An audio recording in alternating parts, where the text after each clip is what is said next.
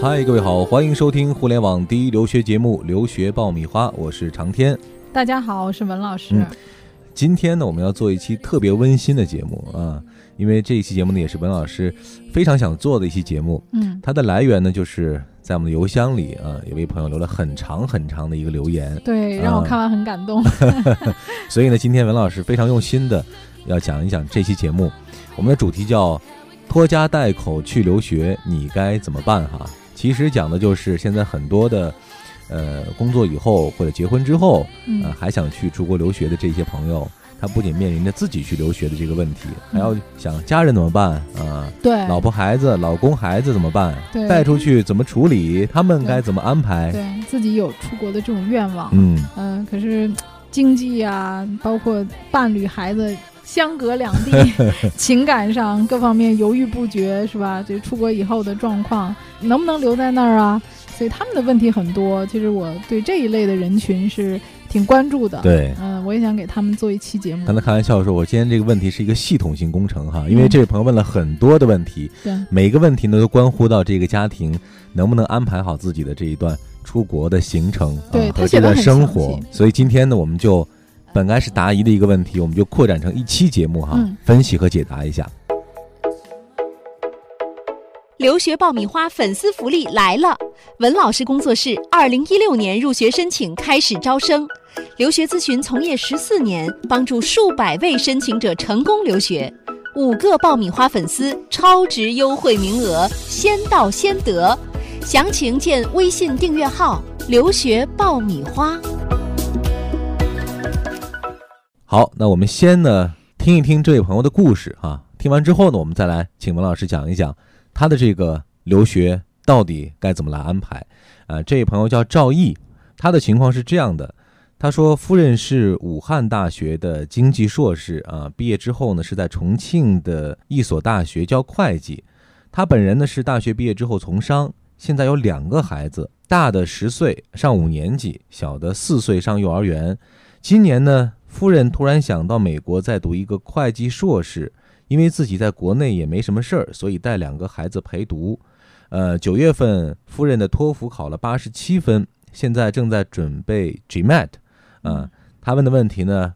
包含了这么几个方面哈。第一，去美国想选择一个什么样的区域比较适合家庭生活。第二呢，呃，两个孩子到美国读小学，呃，应该怎么来安排？第三呢，就是呃，他们的签证会不会有问题？还有一个就是自己去美国该怎么办？这期间嗯能不能从事一些别的工作呀？等等，有没有这样的机会？呃，这个朋友问的问题呢，涉及到全家上下嗯对四口人，对啊、对对，出国之后怎么来安排？那我们就一点一点的来，一个一个来分析哈。嗯我们首先来说这位太太，嗯，因为她是直接的留学生嘛，啊，嗯，像她目前这个成绩，呃，出去申请这个专业的话，呃，会不会遇到一些困难？对，这个成绩不是很高啊、嗯但是他有一定的工作经验和背景也比较好。呃，当然他还需要一个 GMAT 的成绩，如果要是呃申请会计专业的话，会计专业嗯对，呃，如果说他能够顺利的申请到美国签证的话，他的先生和孩子可以申请美国的 F2 签证，也就是陪读签证。嗯那这种陪读签证的好处和 B1、B2 的差别在于，B1、B2 通常入境呢都有一定的时间限制，比如说半年之内你必须离境，嗯啊、但是这个 F two 的签证呢就没有明确的离境时间，只要这个呃陪读的这个呃主申请人，就是说这个孩子的妈妈。学业没有完成，学业没有完成，嗯他在美国，那你这些人就可以都留在美国，所以他啊们家人就不用分开。那么，呃，F two 呢，还有一个好处就是说，他的孩子在十八岁以下可以申请当地的公立学校，享受他免费的教育。嗯，呃，所以这个也是很划算的啊。在对中国，两个孩子的教育费用就很高，她是一个五年级，这个肯定是可以上免费的小学，对，啊那先生反正也是在国内没什么事情待嗯着，那到美国待着照顾孩子也蛮好的对，啊。那么 F two 的签证呢，现在在从政府官方上讲呢是不允许打工的嗯。啊，但是他打点小时工啊，挣点零花钱啊，应该还对是有这机个问会题的，。其实是文老师专门去了解的哈，因为这个先生的言外之意，他问的问题里说呢，哎，我怎么安排？对 对，意思就是说我去那边是不是可以安排一些工嗯。作呀，或者那也就是说正式的工作是没有办法去做的和申请的哈，嗯对对，全职的是不行的，啊嗯但我觉得他打打做一零些工吧，兼职零工啊啊，这还是有可能的啊对。还有一个问题就问到说这个区域。呃，他嗯们想了解一下，就是像这种情况的话，有没有比较好的适合这种家庭生活的美国的哪一块地方？呃，因为他选择去的话，一方面要考虑生活成本相对低，第嗯二个呢就要考虑说基础教育和学校呢相对都比较好的，尤其他有两个孩子，我觉对得他要考虑一些基础教育比较好的。嗯，当然说加州这样的地方呢，你能找到中国人多，生活呢啊比较便方利便，便利一些。对。但是啊加州的基础教育在美国确实排不上，嗯，呃，他从学校他提到了比较北卡，北卡怎么样？呃，对，其实我想推荐两个地方，就是一个是新泽西，一个是北卡。呃，我个人觉得说，如果他不介意中国人不是很多的话，北卡是一个很好的呃选择，因为北嗯卡这个地方，第一中国人不是太多，第二个呢就是它的税和生活成本、房子这些都比较低，嗯而且这个北卡的基础教育在美国的排名也非常的靠前嗯啊、它的大学啊、高中啊、初中啊都很好，所以北卡的话，我觉得它可以作为一个重点的考虑。嗯呃，不过他这个年龄很小的孩子在北卡那边能够招收的学校特别少啊、啊，这是一个很大的问题。这个当找然起来他可能会麻烦一点呃，儿。对，当然他嗯如果到了美国之后的话，再去找会好一点，因为毕竟妈妈爸爸都在那边嘛。其实很多学校不招收的原因就是父母不在，年龄太小，学校很难管理这些这些年龄小的学生。嗯嗯，他的想法也是这样哈、他提到了这个学校排名不用太靠前，主要是想兼顾到家庭和孩子。嗯所以说这样的话，还是要从这个孩子就上学的角度啊，可以对去充分考虑一下对到底怎么来选择。对，北卡的嗯大学相对少一些。如果说他从学校的这个多样性来考虑的话，新泽西也新是泽一西也个比较不好错的，哈对，因为新泽西那一个圈儿周边呃大学比较多，它的基础教育也非常好，在全美都是排前三的。嗯，从周边的各个，比如纽约呀、呃 George Washington 呐、等等这些啊、华盛顿特区啊这些，它还算费用比较低的了啊嗯。呃，然后学校的选择性也会比较多一些。嗯，刚刚你提到了他们呃孩子和老公哈、可以嗯申请这个陪读签证哈、 F two，那这个签嗯证在签的时候容易过吗？还好吧，他要证明他自己的这个经济实力、婚姻的稳定性，像他就不用太担心，因为他们已经有孩子了。对，呃，他他这个大多数人是没有孩子的，啊，刚结婚的，啊、这些他可能会比较担心。啊，像他这种获签的成功率还是比较高的。所以呢，这一位赵毅朋友哈、举家去留学的这个方案还是可行的。对，这是第一种啊方案。嗯还有一种方案是什么呢？就是孩子去，孩子去呢，哦父母去陪。两个人都可以去吗？对，两个人都可以去，其实，但是这种呢，呃，可能相对的。但孩子去的嗯话，比如我一个孩子去，嗯我另外一个孩子也能去吗？呃，像他那个四岁的有一点儿小，像我啊们最近办的，一般都是两个孩子都是上小学的，对对，同时呃，去可能还可以。呃，哈妈妈，爸爸都可以陪着去。嗯呃，因为两个孩子嘛，呃，但是这样的家长呢，保险一点儿，刚开始他们都是拿着 B one B two 的，拿着 B one B two 呢，就是先过去，呃，看着各方面都还好，啊然后可以以再考虑申请这个呃其他的类型签证，因为 F two 的签证呢，通常都是指配偶，嗯啊、这种父母呢，就很少有人去申请呃啊 F two 的，呃，所以多数孩子在那边的呢，都是父母拿着 B one B two 的，啊、可以 B one B two 的话，每次大约可以待半年，啊、当然这些孩子的学期来讲，其实三个月左右，啊、就是一个学期了。嗯呃，中间就有小假期是可以回国的。现在多数的家长从成功性上来讲和风险性上来讲，这种孩子去留学，父母去拿 B one B two 的这种成功性是最高的。高一些哈，嗯嗯，也就是方案一呢，其实是就着妻子去的，对，如果方他案太太二是能成功就着最好，孩子去的。对，嗯方案一如果说他太太不成功，因为他太太也有问题，就是年龄大嗯啊、可能他的完成学业的学术能力啊，呃，以及他的这个呃个人的工作背景，那使馆也会考虑你现在工作背景已经很好了，那你读完书之后你想干嘛呢？ 对啊，那你学了个会计，你原来他是做教师嘛？教师，嗯对你为什么要改会计呢？其实从各方面来讲，他太太的学习计划也是有漏洞的，嗯，那么他也有被拒签的可能性。但他们家的问题就在于，如果说要就着孩子的话，可能等得等那个最小的那个孩子也上小学之后五，岁就可以哦可了。能才考虑。五啊，岁其实可在以美哈国。五岁就可以了，所以不会太远，啊因为提前一年申请时间也差不多。嗯，文老师给了两个思路哈，另方外一个不考是虑很一下 经，济，因为嗯两个孩子上学要花钱 嘛，嗯也是。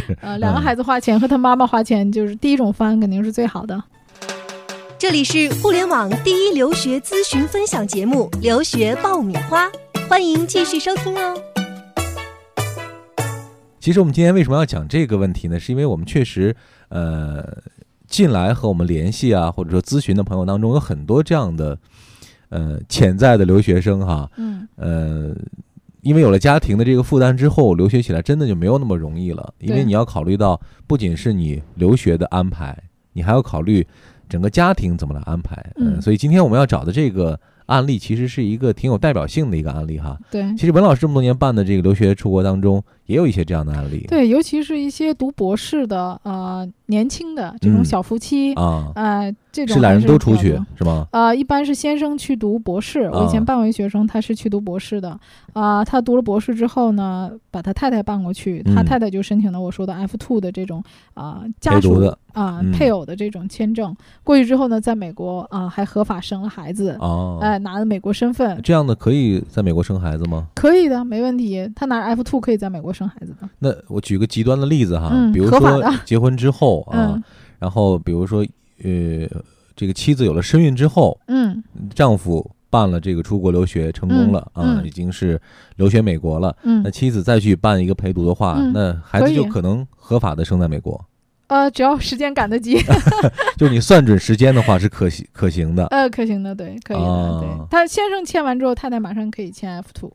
啊。嗯，但是这个先生是不是能成型，这个也不是说短时间之内能成型的，通常也要提前一年来 计划的。那这个时间得算得非常准。对对，通常就是人家是为了留学的，嗯不是为了生孩子，怎么 办呢？还以前办过呢，呃，也是全家出去的，呃，也是两个人，小夫妻两个，他去的是新西兰，我们给他设计的。啊然后这种也很好，太太去那边读书，先生陪着去。啊、新西兰的这个配偶工作签证非常好，就是他的这个呃太太签证过了以后啊、先生去陪读，拿到了这个陪读签证呢，还可以在当地工作啊、啊，这个是别的国家不耽误，的。等于说是对，啊先生可以在那边挣钱 呢，他是开放当性劳的力。啊、开放性的工签，嗯呃，然后也是他十八岁以下的子女在当地可以享受免费的公立教育啊啊、呃所以新西兰它这个政策还是不错的。只要太太读的是就是呃配偶啊一方读的是硕士以上的学历，比如你读的硕士或者博士，或者是新西兰的这种紧缺职业嗯啊，他都是可以申请这种配偶的开放式的工签的啊。嗯所以新西兰也是这方面的条件也是不错的。嗯呃，就这两个都是我以前办过的，我觉得哎，呃还是比较经济合算的。所以说，只要规划好哈、这种，呃，拖家带口去留学，嗯呃。还是有一些比较可行的方案的对啊，而且我建议就是大嗯家一定要提早的去准备，嗯因为你先先期条件是一定要有一个人先申请到留学的签证，那么相关的这些语言考试啊，呃，还有申请的准备啊，都要提前一年做准备。还有一个可以推荐的，我以前办过的一个客户啊，嗯也是夫妻两个人，两个人是新婚不久，嗯当时为了给他们俩办签证的时候，还真是着实费了一番口舌，因为他要刚结婚啊，要证明他俩这种婚姻的真实性和稳定定性 对，所以当时提供了很多照片啊，然后还有他两个人结婚的照片啊，以及两个人的这个书信往来啊、QQ 记录啊， 这些都要是吗？对对对对，就为了证明他俩婚姻的真实性，啊因为他们俩刚刚结婚，嗯嗯呃，所以这个呃，给他后来这个我们这个客户申请完留学之后，给他先生申请陪读的时候，还真的不是对资金有特别高的要求嗯啊、主要还是要证明啊、他在呃这个婚姻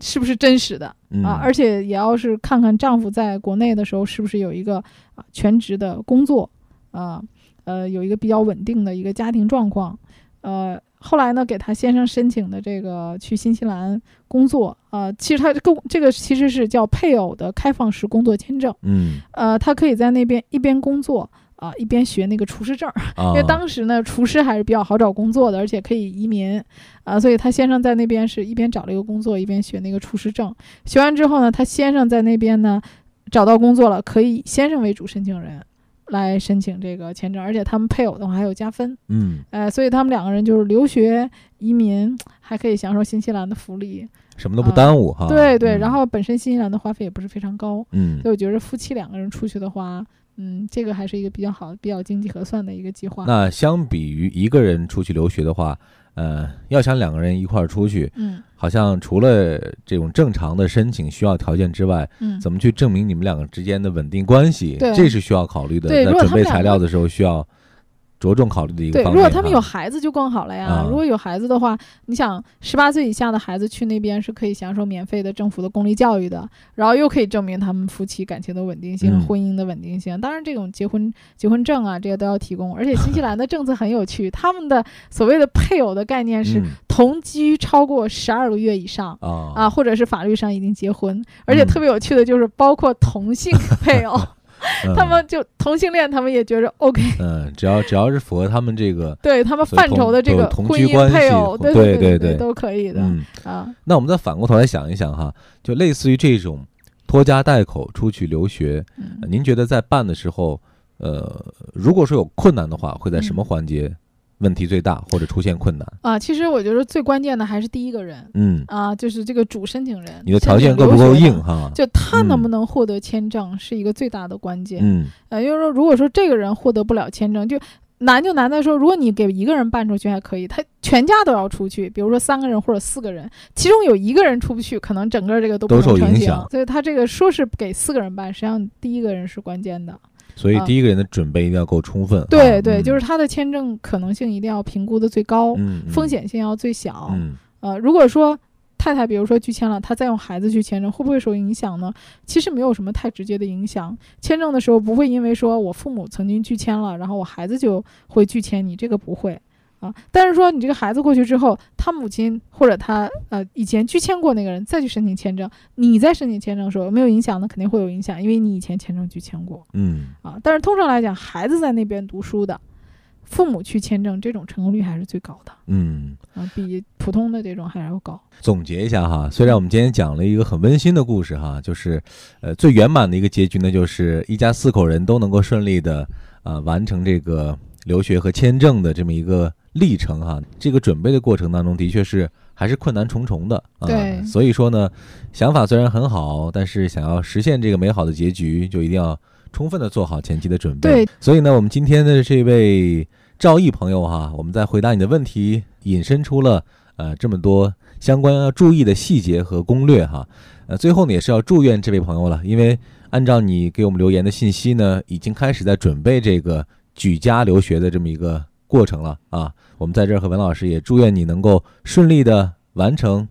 这个留学申请的过程，嗯，然后顺利的实现拖家带口去留学的这样一个愿望。也希望你跟我们保持联系，我们也非常关注你的留学申请。嗯，好的，期待着你的好消息。我们这一期节目呢就聊到这儿。如果大家有留学的问题要咨询，还希望和文老师保持沟通和联系呢，可以关注我们的微信订阅号“留学爆米花”，给我们留言，也可以在我们的问答社区里，呃，发帖提问，文老师会第一时间回复大家的每一条留言。今天我们就是这样了，下一期节目我们再会吧。下期再会。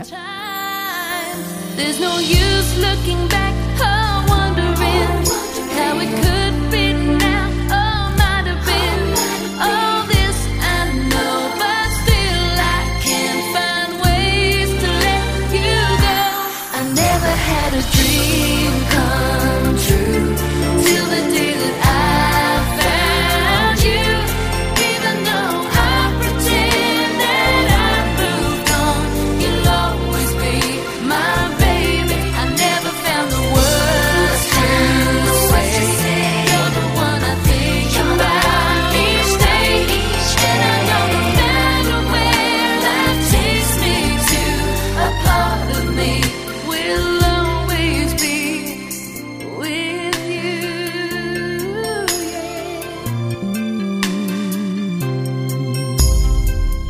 Somewhere in my memory, I've lost all sense of time. And tomorrow can never be, cause yesterday. oh,